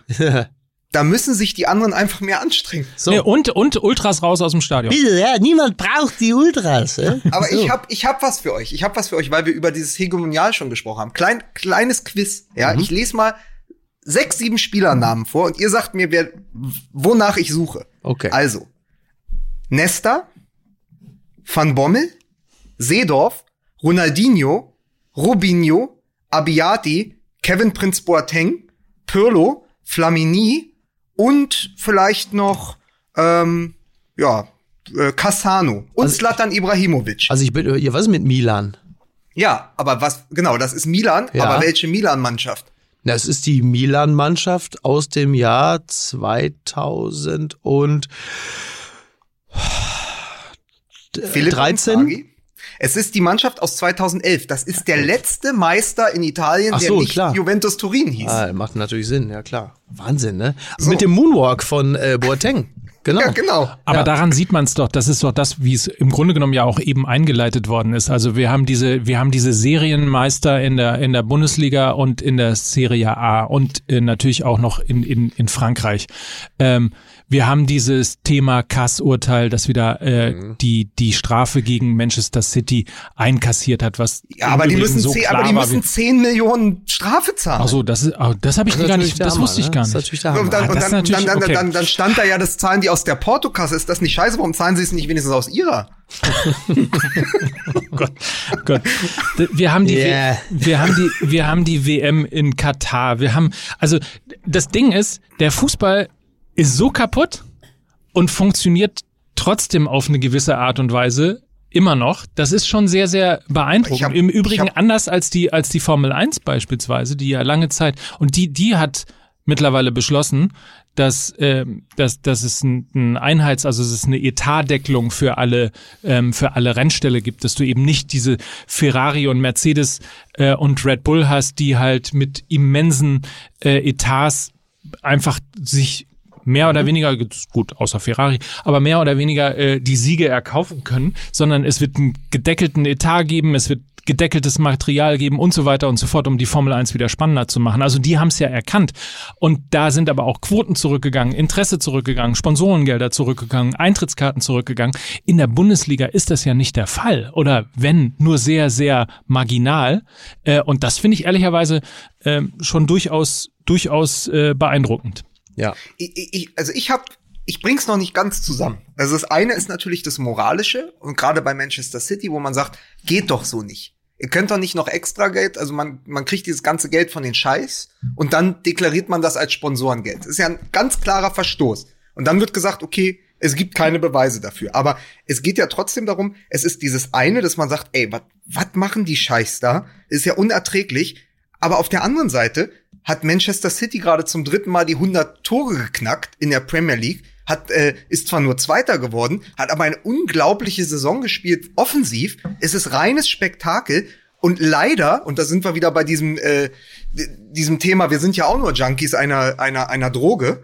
Ähm, das ist das Problem. Ich bringe das nicht. Ich, ich sehe die ja unglaublich gerne Fußball spielen in der Zusammensetzung und dieser Kader kostet ja nun mal Geld. Also, wenn du einen De Bruyne hast, der es als erster Spieler irgendwie geschafft hat, die 20 Assist-Marke sowohl in der Bundesliga als auch in der Premier League zu brechen, wenn du dann eine Mannschaft hast, die 102 Tore schießt, naja, die ist halt so zusammengestellt. Wie kommt man davon wieder weg? Weil letztendlich ist, ist hat es, das ist ja auch eine Frage der Sehgewohnheiten. Wir sind ja mittlerweile Ja, dran gewohnt. Und auch Liverpool, ja, mit dem, äh, mit dem amerikanischen Konsortium, was da im Hintergrund steht, auch äh, die spielen nicht für Nüsse. Auch die sind erst Champions League-Sieger geworden und konnten Barcelona schlagen und konnten diese Meisterschaft mit 18 Punkten Vorsprung gewinnen, weil sie das Geld hatten, äh, Alisson Becker und ähm, und äh, äh, wie heißt er? Jürgen Klopp. Van, nee, Achso. Van Dijk, Virgil van Dijk. Van Dijk, ja, Ja, klar. genau. Ja, ja. Äh, auch die haben ja Geld gekostet. Also wie kommst du davon weg? Das Problem ist, ich will ja auch das Beste sehen. Also Serienmeister, es ist ja nun mal, wir leben in einer Netflix-Zeit. Ich will ja auch das Beste sehen. Ich will die besten Mannschaften sehen. Ich will,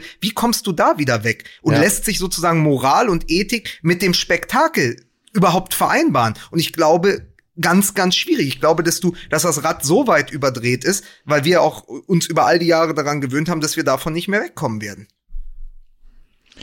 Man sieht es übrigens interessanterweise, wenn man ein bisschen interpretiert, äh, apropos Netflix, und damit ja auch so ein bisschen den Blick mal auf internationale Konzerne oder international operierende Konzerne nimmt, dass sich, was alle erwartet haben, Amazon eben nicht um die Bundesliga kümmert, sondern in die Champions League einsteigt, ähm, ist möglicherweise auch ein Wink mit dem Zaunfall, dass man zwar damit gerechnet hat und sich möglicherweise als DFL auch erhofft hat, dass äh, Amazon als neuer Player aufgebaut wird, aber sich total zurückgehalten hat in Ja. dem letzten rechte Poker, ähm, aber eben äh, sechs oder acht Monate vorher ein Champions League äh, gekauft hat, ist vielleicht eben auch ein Wink mit dem Zaunfall.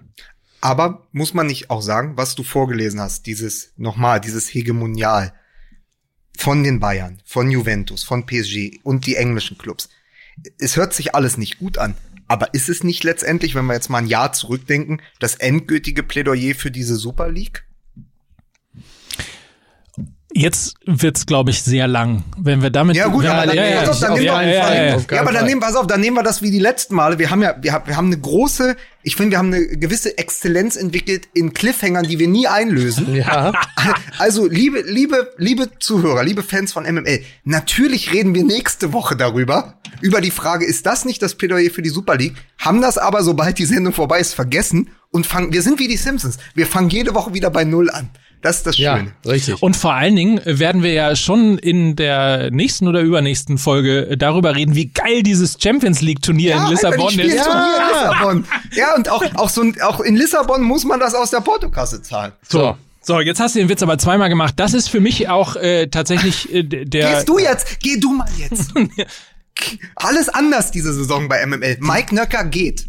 Ich weiß gar nicht, wie das geht. Und wir, und wir melden uns, wir melden uns dann, meine sehr verehrten Damen und Herren, wir melden uns dann nächste Woche mit dem Bericht aus Lissabon. so, ihr könnt jetzt machen, was ihr wollt. Ich muss pinkeln gehen, ich muss los, ich habe auch noch zu tun. Mir reicht jetzt auch die Scheiße hier. Ey, tickt vor ihr. Viertel nach, also, eineinviertel Stunde, das ist auch dasselbe Geld. Dasselbe Geld. So, wer, wer zahlt mir denn die Viertelstunde extra? Das ist auch die Frage. Das ist eine gute Frage. Das ist eine gute Frage. Ja. Ne? Mann, Mann, Vor allen Dingen, Mickey Beisenherz ist so oft fünf Minuten früher gegangen, dass er mittlerweile zwei Sendungen alleine machen müsste. Das ist ein guter Punkt. So, aber das will er sich ja jetzt auch nicht mehr Nö, anhören. das will er. Das, jetzt Das ist er nämlich typisch. weg. Jetzt ist er nämlich beleidigt. Mann, Mann, Mann, Mann. Schön, dass es äh, wieder losgeht. Frohes neues Jahr und äh, viel Spaß. Das war die erste Episode der neuen Saison. Äh, was haben wir denn eigentlich? 2020, 2021, Episode 1. Leute, es wird, Ende- es wird die geilste Saison aller Zeiten. Am Ende dieser Staffel gibt es vielleicht eine Europameisterschaft. In So, Katar. in diesem Sinne. Danke, tschüss und eine schöne Woche. Dieser Podcast wird produziert von Podstars bei OMR.